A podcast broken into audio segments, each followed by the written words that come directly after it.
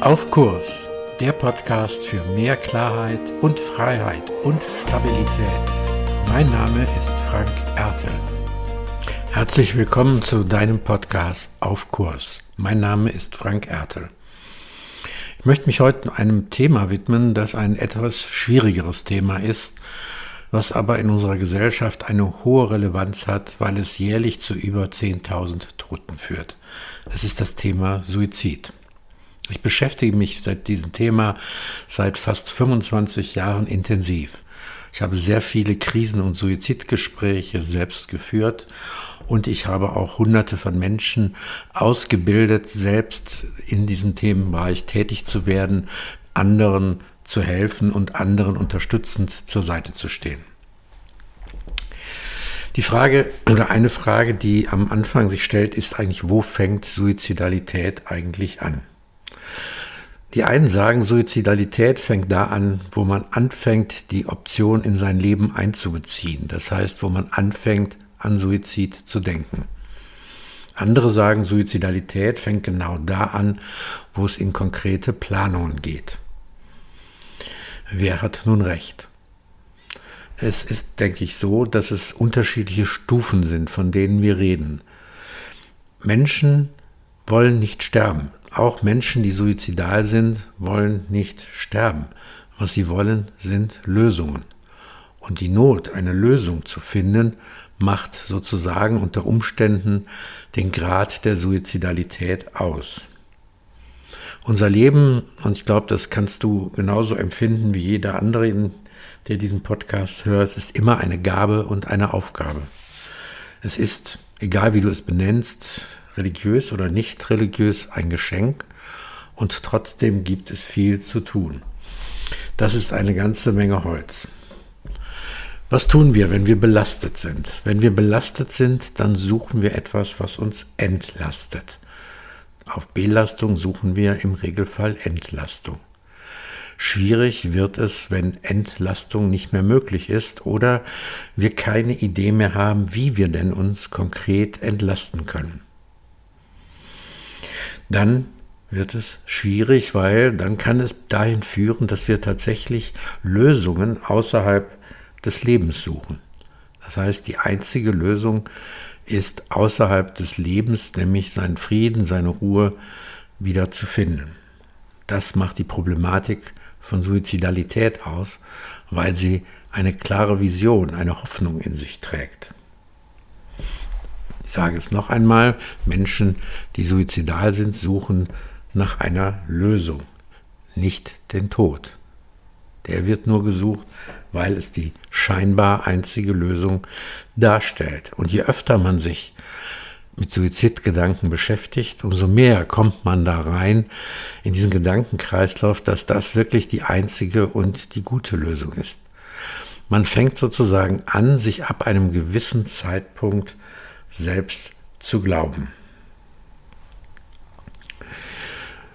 Weil es einfach immer wieder auch dazu führt, dass man den schlechten Gedanken keine guten Gedanken mehr entgegenstellen kann. Was es gibt, sind sozusagen Abstufungen, gerade von Suizidalität. Es ist dann so eine Art erste Stufe, wenn man anfängt daran zu denken, dass man Dinge mit einem Suizid lösen kann oder über Suizidalität nachdenkt. Eine höchste Stufe ist es, wenn ich konkret einen Suizid plane. Dann ist es so, dass ich eh ganz akut suizidal bin und unter Umständen auch akut und schnell Hilfe benötige damit ich aus dieser Spirale, diesem Kreislauf wieder austreten kann. Suizid, Suizidgedanken, Suizidalität sind nie einfach, sondern sind immer schwierig. Sie belasten den oder diejenige selbst, sie belasten das Umfeld. Sie sind auch immer ernst zu nehmen. Von dem Gedanken, dass man nur mal einen Hilferuf senden wollte, solltest du dich verabschieden. Wer das in sein Leben einbezieht oder sogar tut, auch wenn es so wirkt, als sei es nicht final geplant gewesen, der hat sicherlich ein Problem. Ganz akute Suizidalität gehört am Ende in die Hand von Ärzten und von Therapeuten, die entsprechende Hilfestellungen geben. Was kannst du tun, wenn du mit Menschen unterwegs bist, von denen du denkst, das stimmt vielleicht nicht? Ist die Krise vielleicht größer, als ich das gedacht habe? Es geht erst einmal darum wahrzunehmen. Unter Umständen, nicht immer, sind Menschen sehr, sehr geschickt darin, zu verbergen, dass sie eigentlich einen Suizid planen oder heftig an Suizid denken. Sie lassen das sozusagen sich gar nicht anmerken oder sie versuchen es, sich nicht anmerken zu lassen. Es gibt aber Anzeichen, wo man dann doch etwas wahrnehmen kann. Übrigens ist das äh, kein Problem. Nein, das kann ich so nicht sagen. Es ist ähm, dadurch, dass Menschen das verbergen, so, dass hinterher immer die Frage, das hätte, hm, hätte ich nicht merken müssen, aufkommt. Diese Frage hat auch einen anderen Hintergrund. Diese Frage hat auch den Hintergrund, dass man hm, nur schwer akzeptieren kann aus einer, ja, sag mal, gesunden Sicht, dass äh, jemand sich das Leben genommen hat, der einem vielleicht auch nahe steht und sich dann selber auf die Anklagebank setzt und sich Schuldvorwürfe macht. Diese Frage lässt dann meistens nach, wenn die Akzeptanz dessen, dass ein Schritt, den ein Mensch gegangen ist, aus dem Leben zu scheiden, zunimmt. Das steht oft in einer wechselseitig engen Beziehung. Was können Anzeichen sein? Und ich sage ganz bewusst können Anzeichen sein, weil es das nicht muss. Weil es immer individuell auch ist und immer anders ist. Aber ein Anzeichen kann sein, dass jemand sich einsam fühlt. Dass jemand sich einsam fühlt, das heißt, dass er sich in der Gruppe, im Team, in der Firma, wo du auch gerade bist, mehr als sonst zurückzieht. Dass du ein komisches Gefühl im Bauch hast und sagst, das habe ich bei dem noch nie gehabt. So stark zieht der sich zurück da ist irgendwas im Busch. Das kann natürlich ein Indiz sein. Ein zweites Indiz kann sein, dass jemand bei Sachen, die vielleicht gar nicht so wichtig klingen, immer öfter eine verbitterte Sprache findet. Ach, das hat ja keinen Sinn, da brauchen wir nichts tun oder dass wir ähm, da uns engagieren, das können wir uns auch schenken. Das heißt, da ist jemand, der kann die Unverfügbarkeit von Situationen nicht mehr zulassen und sie treibt ihn nahezu in die Bitterkeit. Ein drittes Indiz ist vom Verhalten her, dass man sich mit jemandem nicht mehr verbunden fühlt, dass sich was ändert, dass die äh, Situation sich verändert. Das heißt, dass derjenige unter Umständen mh, hm, eine Scham entwickelt eine Scham, unter anderen zu sein, mit anderen verbunden zu sein. Dass vielleicht Themen, die vorher von derjenigen oder demjenigen angesprochen worden sind, überhaupt nicht mehr angesprochen werden, beziehungsweise da eine merkwürdige Form von Schweigen herrscht.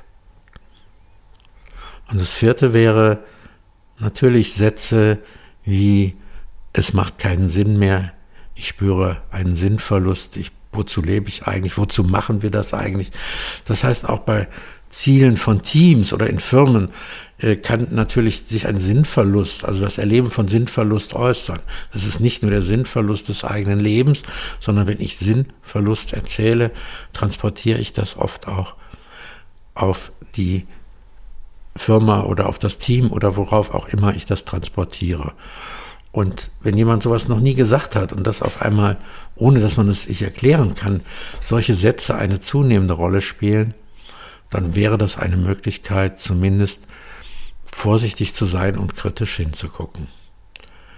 Also Einsamkeit im Team, verbitterte Sätze, Verbundenheit fehlt, es kommt so ein Schamgefühl auf und Sinnverlust in der Kombination machen häufig eine Art von Suizidalität aus. Und wenn sich da etwas gravierend ändert, dann ist das eine Möglichkeit, zumindest mal die Ohren zu spitzen und nachzuhaken und wachsam zu sein. Es gibt auch Hilfen im im öffentlichen Raum. Es ist die Telefonseelsorge, die unter der Nummer 0800 111 0111 zum Beispiel erreichbar ist oder online unter telefonseelsorge.de. Und es gibt eine Krisen-App der Telefonseelsorge, den sogenannten Krisenkompass, den man im Google Play Store und im Apple Store einfach findet, äh, wo Hilfen angeboten werden, die sozusagen zur Selbsthilfe anregen, sowohl für Menschen in Krisensituationen, für Menschen, die sich vor oder nach Krisensituationen befinden, als auch für Kollegen, Freunde, Führungskräfte, um zu sehen, wie und was kann ich eventuell tun, wo kann ich Unterstützung herkriegen, welche noch differenzierteren äh, Dinge kann ich äh, tun, um jemanden zu helfen, von dem ich denke, der rutscht gerade vielleicht tatsächlich in eine Krise oder sogar eine suizidale Krise hinein. Das Modell, was ich gerade dargestellt habe, kann ich jetzt hier im Ganzen gar nicht noch differenziert ausführen. Da müsste man viel mehr Zeit haben und viel mehr Tiefe und Möglichkeiten haben, auch miteinander ins Gespräch zu gehen. Aber diese Wahrnehmung dieser Punkte kann vielleicht eine kleine Stütze sein, um mit anderen Menschen zusammen dann auf Kurs zu bleiben. Mehr zu diesem Thema auf meiner Webseite frankerte.de. Dir gefällt der Podcast? Abonniere und bewerte ihn gerne und bleib auf Kurs.